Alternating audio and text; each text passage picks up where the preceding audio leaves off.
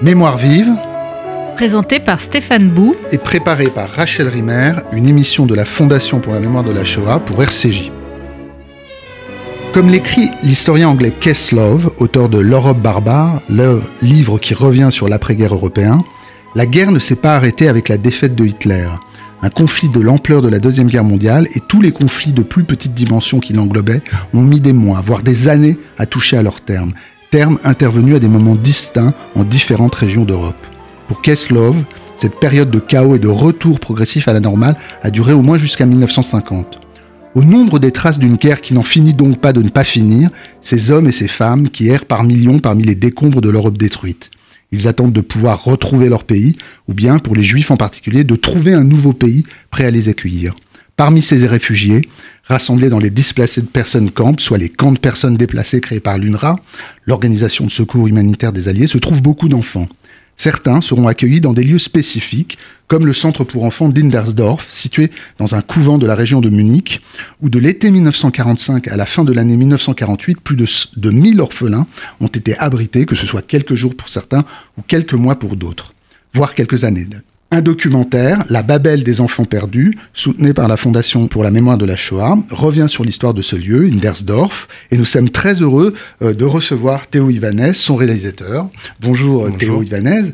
Vous êtes un jeune documentariste et je crois que c'est votre premier film comme auteur et réalisateur. Vous avez été euh, caméraman, chef opérateur dans pour plusieurs projets. D'ailleurs, euh, pour des films dont on connaît bien les réalisateurs ici. Euh, euh, je pense notamment à Michael Prazan. Mhm. Mais là, c'est votre premier film. Vous êtes un jeune cinéaste. Comment, vous avez été arrêté par ce sujet? Comment vous l'avez trouvé? Qu'est-ce qui vous a poussé à vouloir que ce soit cela votre premier film?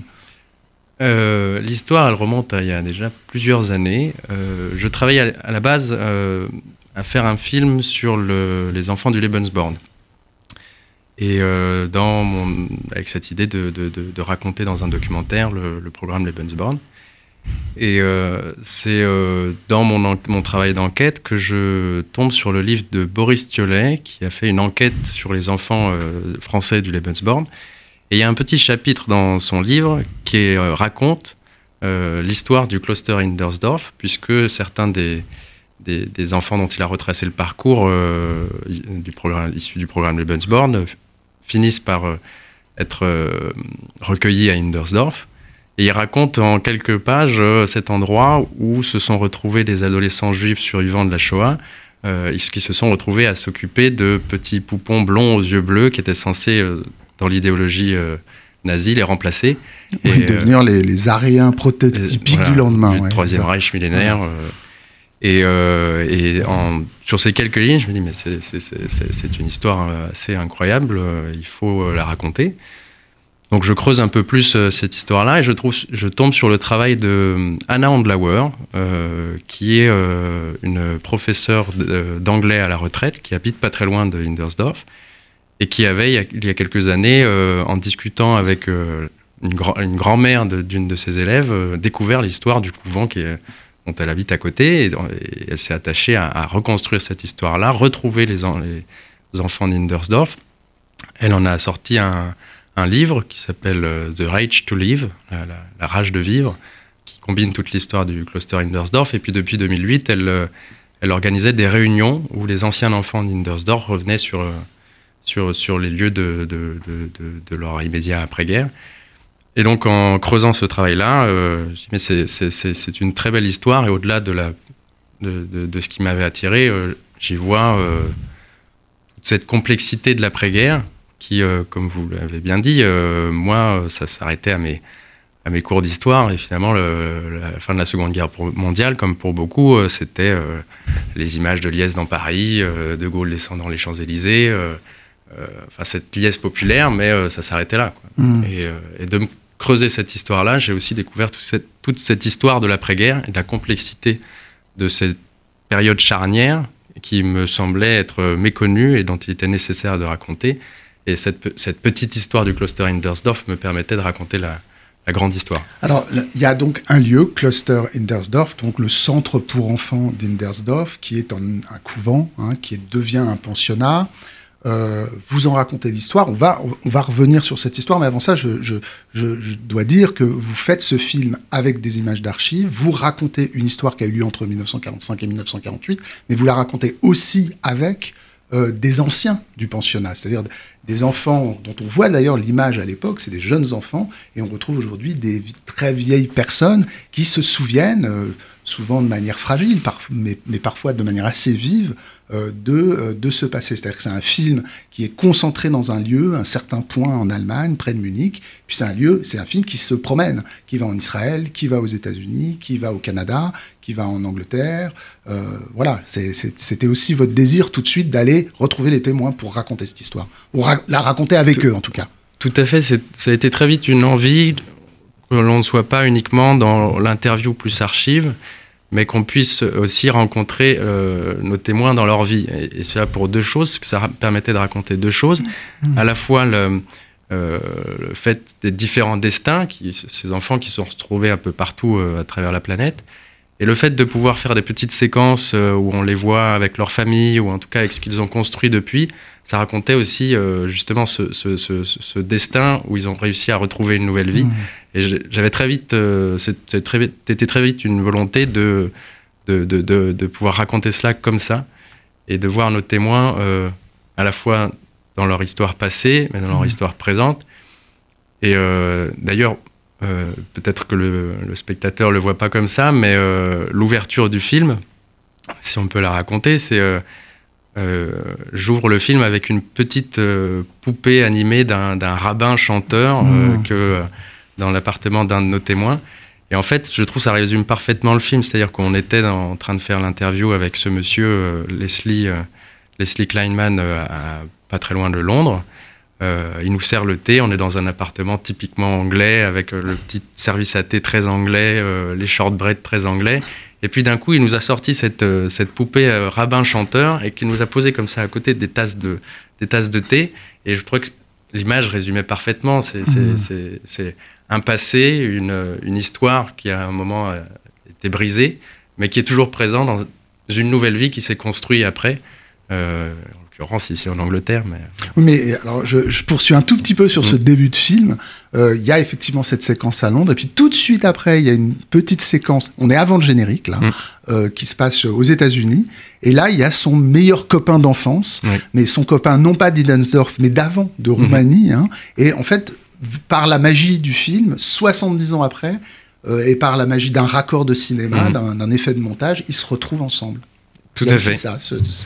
Euh, effectivement, il y avait euh, euh, l'histoire de ces deux copains qui datent d'avant-guerre. Ils sont roumains, je crois. Hein, oui, c'est ça. fait, qui sont du même village en Roumanie et que la guerre a séparés. Et ils se retrouvent pendant les marches de la mort. Et, euh, et l'un sauve l'autre. L'un sauve l'autre, effectivement. Mmh. Et, et, ils se retrouvent ensuite donc à Indersdorf et puis se perdent de vue en, parce que chacun va suivre un destin différent après Indersdorf. Et euh, dans le film, euh, sachant que les deux étaient encore vivants, euh, je voulais aussi rentrer par cette histoire-là, mmh. qui en, pareil, euh, cette micro-histoire de la micro-histoire qui en racontait encore tellement. À la base, on, on aurait voulu pouvoir les filmer ensemble. Et puis, bon, est, on, a, on, est face à des, à des, des difficultés, vieux, des difficultés ouais, logistiques. C'est des vieux monsieur mmh. qui ne, pour, ne, se déplacent plus comme avant. Mais je trouve comme on a réussi à, à construire mmh. les choses, c'est aussi fort aussi, parce qu'on a l'impression qu'ils dialoguent l'un envers l'autre. D'ailleurs, notre tournage a été l'occasion chacun de se donner des nouvelles de l'un et de l'autre. C'était mmh. assez, c'est ce qui, ce qu'on vit en dehors du, ce qu'ils voit pas dans le film, mais ce qu'on vit dans le tournage est aussi. Mais on sent, euh, ouais. on sent qu'il se passe quelque chose dans, dans l'image. Alors là, on est aujourd'hui, revenons en arrière, 1945, on est au, euh, au milieu de l'année 1945.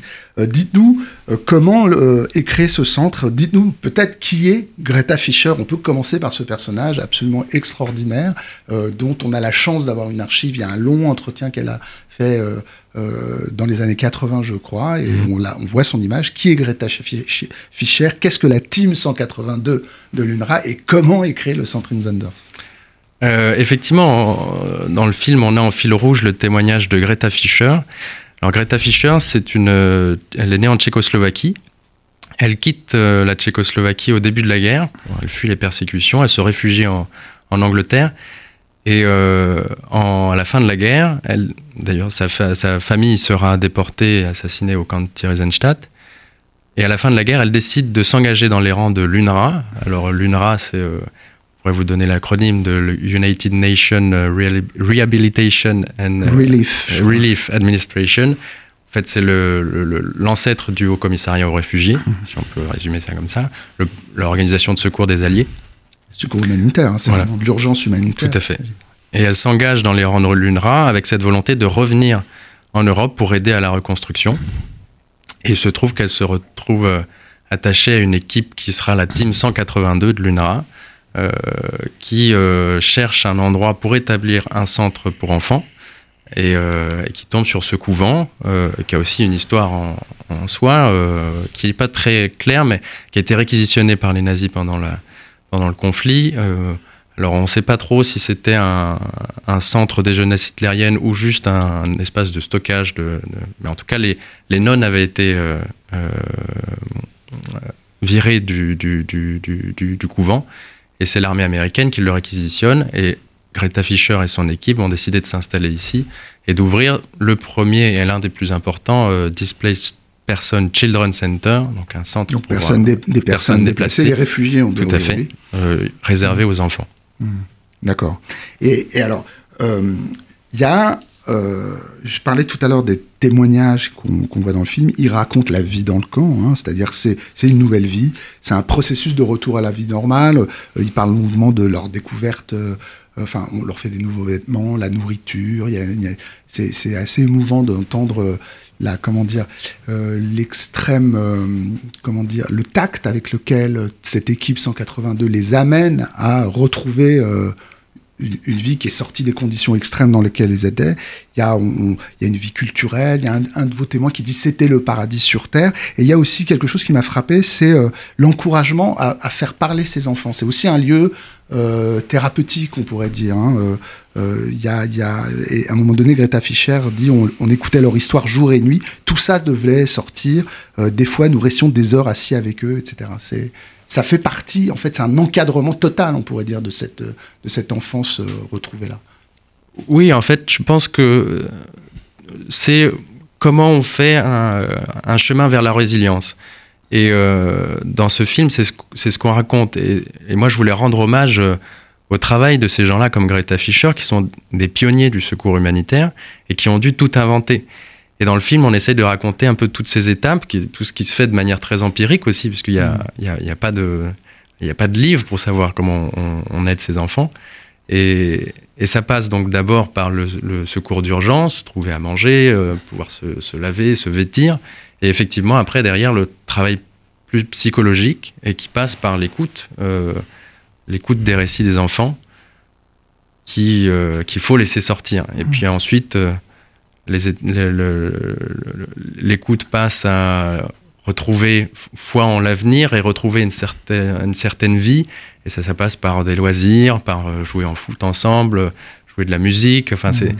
toutes, toutes, ces petites choses qui, qui, étaient mises en place par l'UNRWA, par les, ici par la Team 182 et, Greta Fischer. De, on, redonne un peu de vie euh, à ces enfants derrière les quatre murs, protégés aussi un peu du chaos de l'après-guerre, parce que partout, ça n'a pas été aussi simple, euh, d'essayer de ramener ces enfants à la vie vers, et, vers une résilience. Euh, mmh.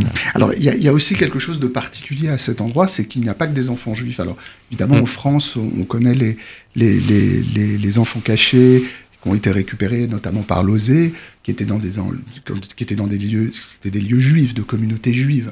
Euh, là-bas, pas du tout. Enfin, c'est pas euh, du tout le cas. Il y a des enfants juifs, il y a beaucoup d'enfants juifs, mais il y a aussi des enfants, des orphelins euh, de, qui avaient été placés dans des camps de travail. Il y a des Polonais, on en voit d'ailleurs. Mmh.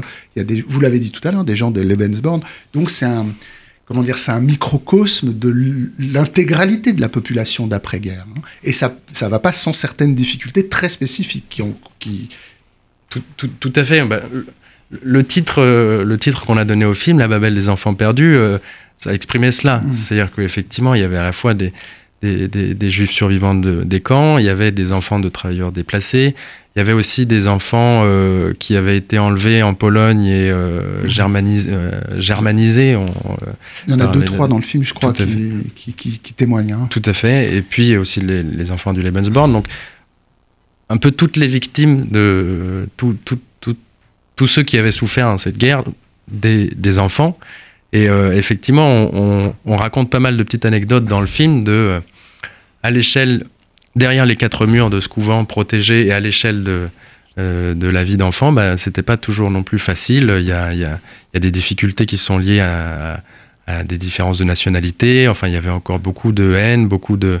de bah, en fait, il y, a, enfin, il y a une séquence très étonnante dans le film. On voit que l'antisémitisme est euh, présent. présent jusque ici. Oui, il y a plusieurs anecdotes que vous pouvez raconter. Greta Fischer, d'ailleurs, mmh. dans son entretien, revient dessus d'une manière très très étonnante. Oui, tout à fait. le, le l'antisémitisme est présent et c'est quelque chose qu'il faut euh, arriver à déconstruire auprès de ces enfants-là. Euh, Greta Fischer le raconte dans le film. Euh, il y avait donc ces, Polonaises qui avaient été enlevées de leur Pologne natale et germanisées, si on peut dire, par, le, par les nazis, qui, a l'idée que le lendemain allait arriver un groupe d'enfants juifs qui allait vivre avec elles, étaient complètement terrorisés. Greta Fischer explique leur, hystérie et puis euh, de comment elle se retourne vers son collègue et de lui dire mais il faut, qu'on leur explique que nous aussi on est juifs parce que Greta Fischer était juive et beaucoup de l'équipe encadrante était juive. elle raconte comment ça a fait un choc à ces enfants-là, mais que derrière ça passait par leur expliquer tous les jours, répéter les mêmes choses, qu'il y avait des gens bons, des gens mauvais, des juifs, des catholiques, c'était ça, euh, c'est ça que elle, Greta Fischer appelle la rééducation pour la vie, et je trouve ça très parlant. C'est euh, cette rééducation euh, vers un vivre ensemble qui était euh, prégnant à Indersdorf parce qu'il fallait vivre ensemble, mais qui s'est pas fait en un jour. une des grandes questions, c'est l'avenir de ces enfants.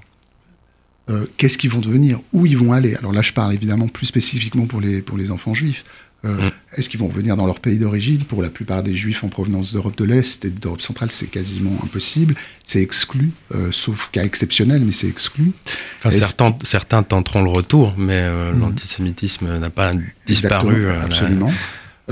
donc il y a des donc il y a des programmes de rapatriement. Et à un moment donné, il y a une grande opposition qui se fait entre l'émigration ou euh, l'émigration, je vais dire, euh, euh, dans des pays comme l'Angleterre, la France, le Canada, les États-Unis. Et puis, évidemment, il y a la question du sionisme. Hein. On mhm. est, dans les, on est entre 45 et 48, et il va se passer, comment dire, une politique de, de, de, de, active des sionistes pour aller chercher ses enfants.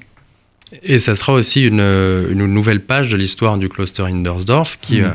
à un certain moment, va devenir un centre uniquement réservé aux enfants juifs et qui ont pour projet euh, l'émigration en terre d'Israël. Euh, Greta. Pardon. Non, je, quand vous dites ça, ça devient un centre uniquement pour enfants juifs, à un moment donné, je crois que ça, ça, s'appelle même kibbutz. Ils appellent ça kibbutz. Alors, ils n'appellent pas ça kibbutz, mais euh, alors le, le, nom devient DP Jewish Children Center, donc Displaced Person Jewish. Mais effectivement, ils n'appellent pas ça kibbutz, mais dans le concret de la vie au centre, c'est se préparer à la vie de kibbutz dans la future patrie euh, d'Israël. Et, euh, en fait, notre film est aussi un peu en deux parties. C'est que à, partir du moment, de ce moment-là aussi, on suit et on, va à la rencontre d'un autre groupe qui, qui vit aujourd'hui toujours dans le même kibbutz et qui sont, se sont rencontrés à Indersdorf et sont partis ensemble vers Israël où ils ont fondé leur, leur kibbutz. Oui, alors justement, parlez, parlez-nous-en de ce groupe qui s'appelle Ethan, je crois. Mm. Hein. Eitan, oui. Qui... Donc robuste en, en, hébreu. Tout à fait. Euh, bien, c'est. Euh, on a eu la chance de pouvoir rencontrer ce groupe-là et de, les, et de raconter leur histoire, parce que c'est. Assez fort de, de voir mmh. euh, aujourd'hui en Israël, dans un kibbutz, des, des, gens qui vivent depuis 70 ans ensemble et qui se sont rencontrés à Indersdorf, dont on raconte l'histoire. Alors, Personnellement, j'étais assez surpris parce que en, allant tourner en Israël, je me suis dit mais on va arriver dans ce kibbutz et puis ça sera un peu le, conseil des sages. Enfin, ils ont créé le kibbutz euh, et en fait ils sont très anonymes dans ce, village. On y allait euh, euh, pour Shavuot, donc il y avait aussi toute une fête dans dans, dans, dans, le village et, c'était assez beau de voir ces trois générations qui aujourd'hui présentent et puis eux, alors on en a quatre dans le film, qui sont là en observateur bienveillant, mais qui que finalement peu de gens dans le kibbutz aujourd'hui connaissent euh, l'histoire. Ah, ils connaissent pas forcément leur histoire. Pas forcément, non, non. Beaucoup de gens euh, nous demandaient mais qu'est-ce que vous veniez tourner, qu'est-ce que vous venez tourner. Et euh, en fait, c'est que depuis une petite dizaine d'années qu'ils ont témoigné, même leurs propres enfants ont, découvert leur parcours, leur, leur, souffrance pendant la guerre, mais leur parcours d'après-guerre aussi commun il y a très peu de temps finalement. Ah bon mm. Mais alors là, on voit que ces, ces gens dans le groupe Ethan du, du, kibbutz, effectivement, c'est la, la, fin de votre film, on reste avec euh, mhm. ces personnages. Euh, euh, comment dire, on voit qu'ils sont restés ensemble, c'est un groupe de 5-6 personnes, mais d'une manière générale, est-ce que des liens se sont, se sont tissés? J'évoquais tout à l'heure, effectivement, en pré-générique, comment il y a ces deux copains, l'un en mhm. Angleterre, l'autre aux États-Unis, mais d'une manière générale, est-ce qu'ils ont conservé des liens Est-ce qu'ils ont nourri entre eux, on pourrait dire, la mémoire, si, même s'ils ne l'ont pas forcément transmise, comme vous venez de le rappeler, mhm. à leurs enfants ou petits-enfants? Bah, euh, Oui, euh, concernant euh, nos, nos, jeunes du groupe, de ce fameux groupe Eitan, oui. Mhm. Et ils le disent d'ailleurs. par-delà le groupe, en fait, c'était ça. Par-delà le groupe, est-ce que bah, ces centaines d'enfants juifs se sont. Pas forcément, parce que, enfin, en tout cas, dans ceux que j'ai rencontrés, pas forcément, puisque c'est vrai que parfois le, destin après-guerre se joue presque à pile ou face, hein, dans suivant mhm sur quelle liste on, ou sur quelle liste on s'inscrit. On part en Angleterre ou on part aux États-Unis. Donc on est euh, séparés. Euh, euh, il y a bien sûr des communautés qui se recréent. C'est le cas de jeunes qui sont partis d'Indersdorf pour l'Angleterre et qui avaient créé une association sur place en Angleterre qui s'appelait les Boys, parce qu'ils s'étaient eux-mêmes appelés en montant dans l'avion les Boys. Donc il y a eu certains petits regroupements associatifs comme cela, mais sinon, c'est pas forcément prégnant. Et les, les, les, copains d'avant, justement, ont parfois été séparés, euh, voire même dans, les, dans des fratries, des, des, des, des frères et des sœurs qui ont été séparés, envoyés dans, dans différents endroits. Certains sont venus en France? Euh, Alors, de... Oui et non. Je sais qu'il y a donc, des enfants du Lebensborn qui étaient à Indersdorf et qui ont été ensuite adoptés par des familles françaises. Euh, mais j'en ai pas forcément d'autres connaissances. Euh, certains, certains oui, euh, donc les enfants du Lebensborn, probablement aussi des, enfants juifs, parce qu'après il y a eu toute une histoire d'accords euh, internationaux et de questions de quotas d'accueil. Donc il a dû en avoir, mais pas forcément dont j'ai la connaissance. Et d'ailleurs, à ce propos, vous n'avez pas rencontré de, des, des enfants du Lebensborn Dans le film, on n'en voit pas. On voit des enfants juifs, c'est la majorité de vos témoins. Il y a quelques Polonais. Euh, vous n'avez pas voulu, vous n'en avez pas trouvé, ils n'ont pas voulu parler. Comment ça s'est bah, C'est vrai que c'est assez paradoxal parce que c'est comme ça que je découvrais l'histoire. C'est ça qui m'attire euh, euh, dans un premier temps. Mais en creusant un peu plus l'histoire du, du, couvent, c'était relativement anecdotique et surtout, c'était pas c'est pas ça qu'il fallait vraiment raconter, mais surtout on était confronté à quelque chose, c'est-à-dire que les enfants du Lebensborn ont entre quelques mois et deux ans euh, à cette époque-là, donc ceux que j'ai pu euh, contacter n'en ont bien sûr aucun souvenir. Et puis il y avait aucun matériel euh, iconographique même pour le raconter, donc il a fallu faire le choix de, de, de, de ne pas raconter cette partie-là de l'histoire. Bien même, c'était cette partie-là qui m'avait attiré. Il y, a, y, a, beaucoup d'archives dans, mhm. votre film. on a évoqué euh, ce formidable entretien avec Greta Fischer, euh, mais il y a des, archives d'époque. Ça a été difficile de les trouver. Euh, bah, c'est aussi pour ça que l'histoire était possible d'être racontée. C'est-à-dire qu'il y avait un gros matériel sur Indersdorf même. Il y a peu près 10 minutes de, de, de roches qui ont été tournées par euh, une équipe des actualités américaines qui était venue faire un reportage en 45 à Indersdorf. Donc on avait ce matériel euh, vidéo là, dans lequel d'ailleurs on retrouve certains de nos personnages. Il y avait énormément de photos euh, prises dans le même cadre, avec aussi ces photos d'identification qu'on voit un peu dans le film, où un photographe était venu prendre chaque enfant en photo avec son nom et son prénom pour aider à l'identification. Il y avait ce témoignage de Greta Fischer. Donc je savais qu'il y avait déjà une bonne base pour pouvoir raconter cette histoire-là. Et après, j'ai pu travailler avec une documentaliste, euh, Debbie Ford, qui euh, a retrouvé des archives qui ne sont pas forcément d'Indersdorf, mais parlantes dans le cas de nos autres films.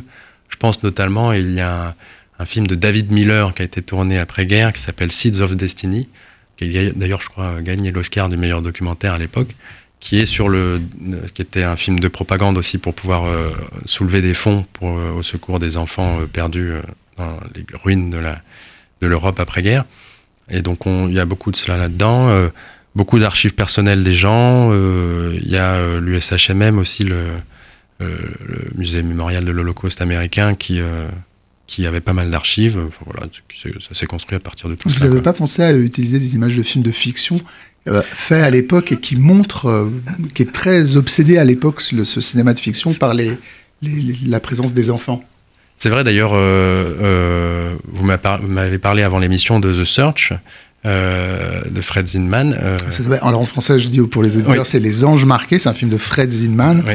Euh, qui, est plus connu pour avoir euh, réalisé plus tard Le Train sifflera à trois fois, mais qui est un émigré d'Europe centrale parti à Hollywood, dont d'ailleurs une partie de la famille est mort en déportation et qui fait ce film avec mon petit Cliff dans les ruines euh, mm. de l'Europe en 1946-47. Et pour la petite histoire, il y a une scène avec des, des figurants enfants, dont des, des figurants de, des enfants du, du Kloster ah, Oui. Ah, d'accord.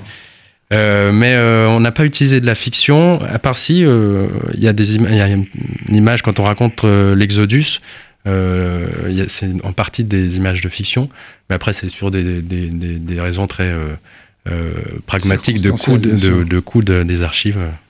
La fiction est plus chère. Eh ben, écoutez, je vous, je vous remercie beaucoup, Théo Ivanez. Je, bah, merci à vous. donc je rappelle que ce film la Babel des enfants perdus, euh, qui a été soutenue par la FMS, sera projetée euh, le 17 novembre euh, au mémorial de la Shoah. Donc j'invite vraiment tous les auditeurs à, à, découvrir euh, ce film.